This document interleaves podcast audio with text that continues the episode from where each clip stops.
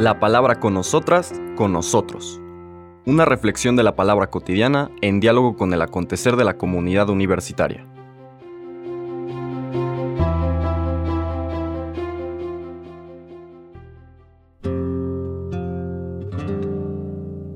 Hola, buenos días. Bienvenidas, bienvenidos a la palabra con nosotras, con nosotros. Hoy llegamos en este miércoles 21 de febrero de la primera semana de Cuaresma. La primera lectura está ahora dedicada a otro profeta, en este caso el profeta Jonás. Recordemos que el profeta Jonás es el más rebelde de los profetas. no quería profetizar. Profeta no es un adivino, que ve el futuro, profeta, en el fondo es alguien que tiene la sensibilidad para sentir internamente lo que Dios siente, para captar lo que Dios quiere. Y la misión que Dios le da es que comunique eso, comunique el sentir de Dios, comunique el querer de Dios. ¿Por qué es rebelde Jonás? Porque lo que Dios le está pidiendo es algo que el corazón de Jonás no siente, no está de acuerdo. Dios lo está mandando para que se convierta la capital del país que más daño le ha hecho a su pueblo un país cruel. Si en toda la historia de la humanidad ha habido una civilización particularmente cruel, fueron los asirios.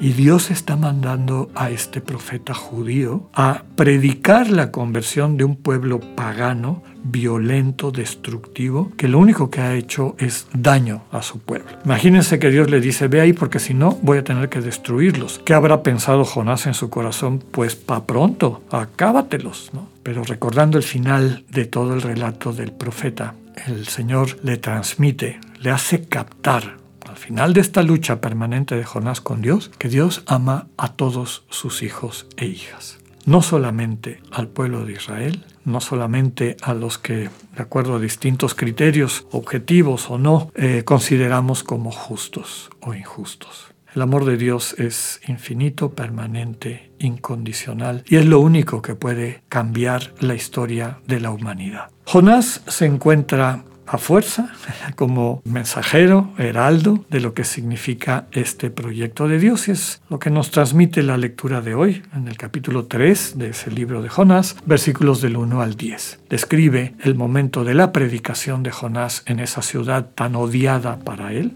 y su pueblo y las consecuencias que tiene.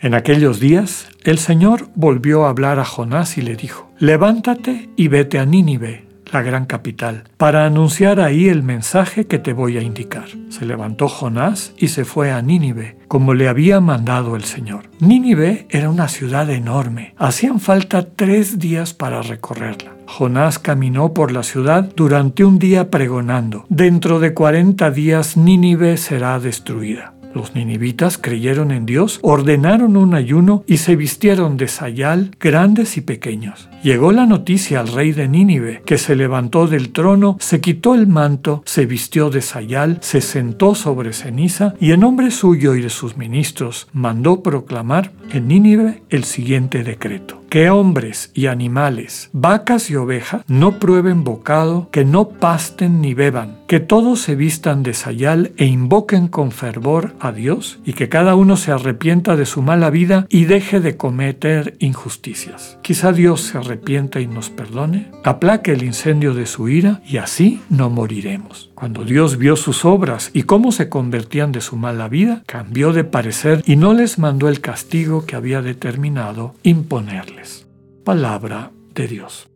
Bien, el contexto ya lo comentamos. Dios quiere a Nínive, ama a los ninivitas, distingue a lo mejor una de las facultades más difíciles de desarrollar en nuestra condición humana, puede captar el fondo del corazón y de la dignidad de cada ser humano como criatura de Dios, como imagen divina. Imagen que es adulterada, desde luego, como nos enseña con claridad el relato del pecado original, es adulterada por el egoísmo, por el egoísmo que sufren quienes quedan enfermos por el golpeteo de esa falta de amor y también quienes son victimarios y que desde su egoísmo empiezan a hacer daño a las demás personas. Dos cosas importantes a recuperar de este mensaje y del proyecto de Dios. Nadie está exento, nadie está fuera del corazón de Dios. Dios se preocupa de todos sus hijos e hijas y además de eso invita a más de alguno y alguna a que sirva de mensajero, mensajera, de vehículo para esta invitación a una vida mejor.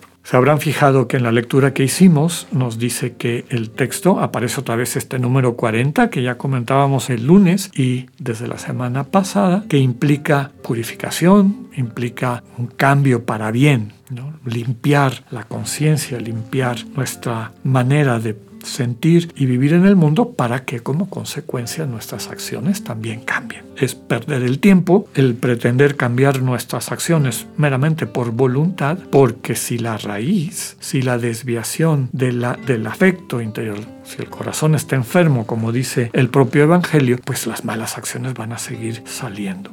Entonces predica Jonás a la ciudad 40 días, Dios les da 40 días porque dice, dentro de 40 días la ciudad será destruida. Nos dice el texto que desde luego es novelado, no hay ningún registro histórico que algo así haya pasado, es, un, es una historia edificante, diríamos en el término contemporáneo, pero que aunque no haya pasado en Nínive y en este momento y en el contexto de lo que transmite el relato del profeta Jonás, sin duda alguna en la historia ha pasado muchas veces. No solamente la conversión de una persona, sino conversiones de un pueblo en entero. En ocasiones, a causa de un golpe fuerte, una, una guerra, un, colapso de cualquier tipo, un, desastre, recordemos en nuestros países como a veces después de una situación eh, de un desastre natural, como que florece la bondad humana, la solidaridad, en fin, ¿no? Sí es posible esta conversión de corazón. Y básicamente la conversión está sustentada en que nos liberemos de lo que nos impide vivir desde el amor e interactuar con amor,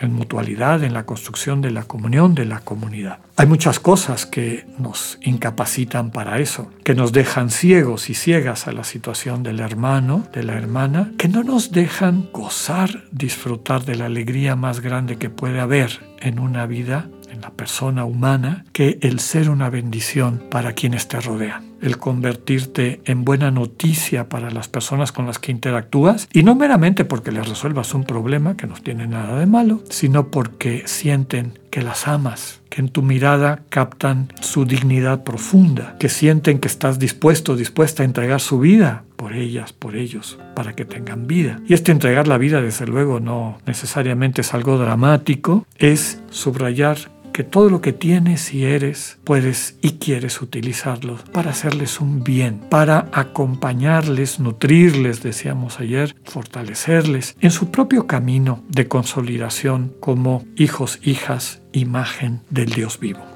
Jonás, inclusive a regañadientes, facilitó ese proceso, como dice aquí, se convirtió, recordando lo que veíamos ayer en la lectura de Isaías, en semilla, puso esta semilla de una manera diferente de estar en el mundo, semilla que después floreció en la transformación de la sensibilidad de Nínive y por lo tanto que no pereciera, y también nutrir no solamente a los ninivitas en este texto que relata algo que pudo haber pasado hace 2700 años, sino también nos nutre a nosotros, a ti y a mí, que hoy escuchamos esta lectura y recibimos a través de ella la invitación de Dios a una vida renovada.